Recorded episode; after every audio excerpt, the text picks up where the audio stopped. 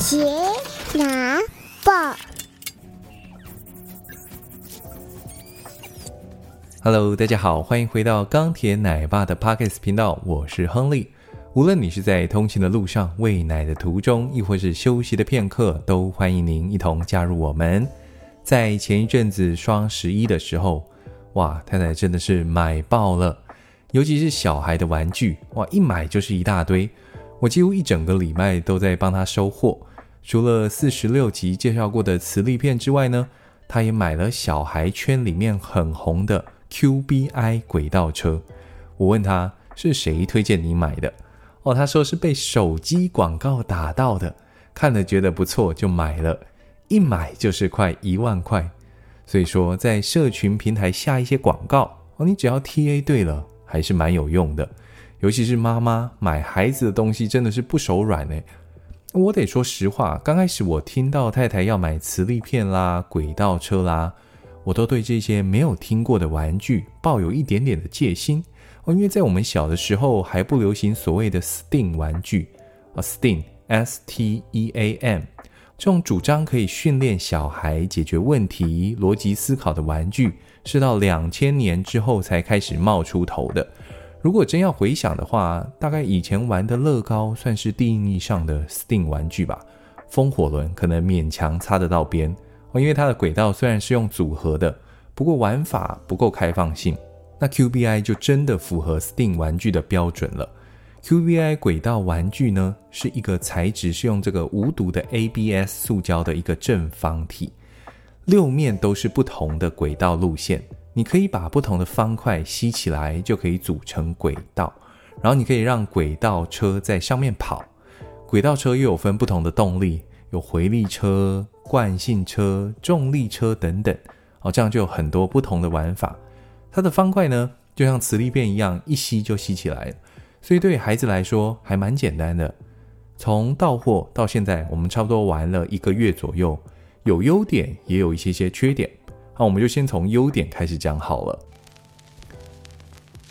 第一个优点呢，就是它的做工在玩具里面算是蛮精致的，方块啦、车子啦，基本上品质都很好。那 QBI 官方也表示，所有的玩具都是 Made in Taiwan，也不是说 Made in Taiwan 就一定比较好啦。如果 Made in China，成本一定可以压得比较低，但在品管上面可能就比较难有效的去控管。我自己是很讨厌玩具连这个涂装都没有涂好，所以在品质上面算是没得挑剔。那第二个优点是，除了方块之外，它还出了很多像是下降轨道跟停车塔等等的配件，这样轨道路线就可以从平面的变身成为立体的路线，那它可玩性就变得很高。然后车子的动力种类也有变化，回力车就是往后退就可以跑的那种车子，惯性车则是你往前推就会有一个惯性往前跑。那惯性车呢，也是里面我最喜欢的车子。重力车顾名思义就是利用重量从上往下跑的车子。然后还有巴士、挖土机等等不一样的造型，不同的路线、不同的动力，就可以有很多的玩法。我们再来说说缺点哦，其实这些缺点呢是有一点点鸡蛋里面挑骨头，不过算是我自己玩下来觉得有小小困扰的地方。第一个是它的方块是用磁力吸起来的，很方便是没有错，但是它缺点是吸起来之后，如果你没有对整齐，会有一点点小小的公差。那中间的轨道看起来虽然有连接上，但轨道车实际在跑的时候，一点点小公差就会让车子卡住。大人在组合轨道的时候还可以去对整齐，那女儿在玩的时候呢，就比较没有办法去排除小公差的问题。当然啦，因为女儿现在才不到三岁，也许她再大一点点就可以自己对齐了。第二个缺点呢，是轨道车能够维持在轨道上面，是靠着它底盘中间的导杆。这根导杆因为要把车子维持在轨道上，所以它做的比旁边的轮胎还要长，在轨道上面当然没有问题。但在一般的平面上就会卡到，偏偏回力车跟惯性车都需要先在平面上做前置动力的储存，就会遇到只能用后轮着地来滑的困扰。好像我们家在玩 QBI 都是在这个地垫上面玩，就有一次呢，我没有注意到这件事情，在地垫上滑回力车，结果呲一声，我差点把地垫给划破。我猜原厂应该也有注意到这样的事情，所以他后来有做了一台无动力的车，它的导杆就做成可以伸缩的，这样就可以在平面上面滑行。不过伸缩导杆势必会压缩到底盘的结构，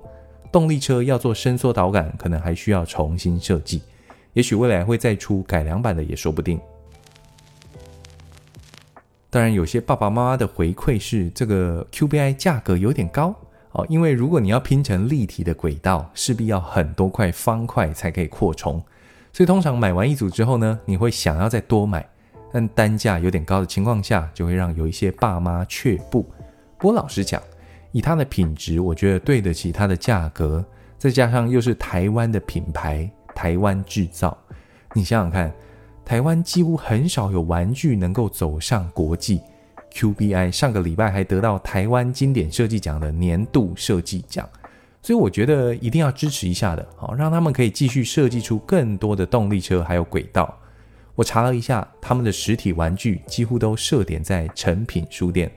有兴趣的爸妈们可以抽空去玩一下 Made in Taiwan 的玩具。别忘了追踪钢铁奶爸的 Podcast 频道及 IG，让我们成为更好的父母。我是钢铁奶爸，我们下次见。拜拜。